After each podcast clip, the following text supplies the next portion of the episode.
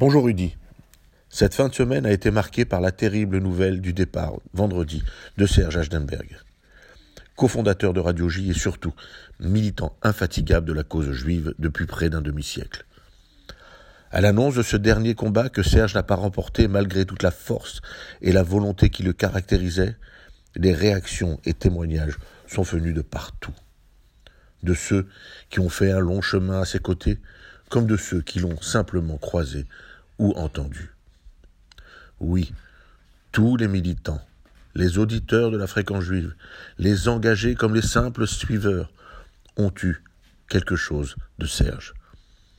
Ses éditos, ses coups de gueule, ses colères, ses rébellions et ses appels permanents au combat ont bercé plusieurs générations.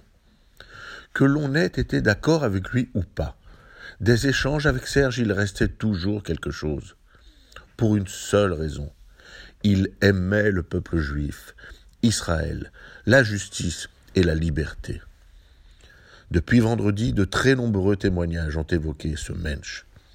Mais aujourd'hui, en cette journée des droits des femmes, permettez-moi de retenir surtout les témoignages émouvants et profonds de ces femmes à lui.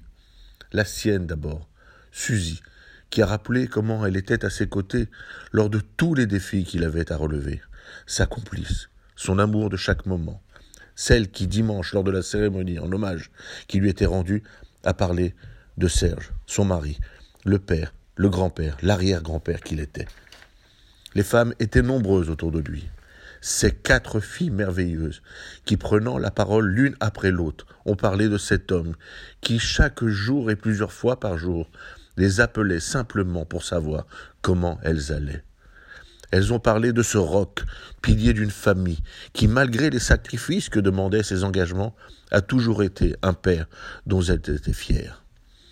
Alors que Serge va rejoindre Israël, qu'il chérissait tant pour son dernier voyage, je veux ici, au nom de tous les militants, dire à ces femmes qui l'ont aimé et qui l'a tant aimé, combien nous pensons à elles, et qu'elles ont bien des raisons d'être fières de celui qu'elles ont eu le bonheur d'avoir comme père. À la semaine prochaine.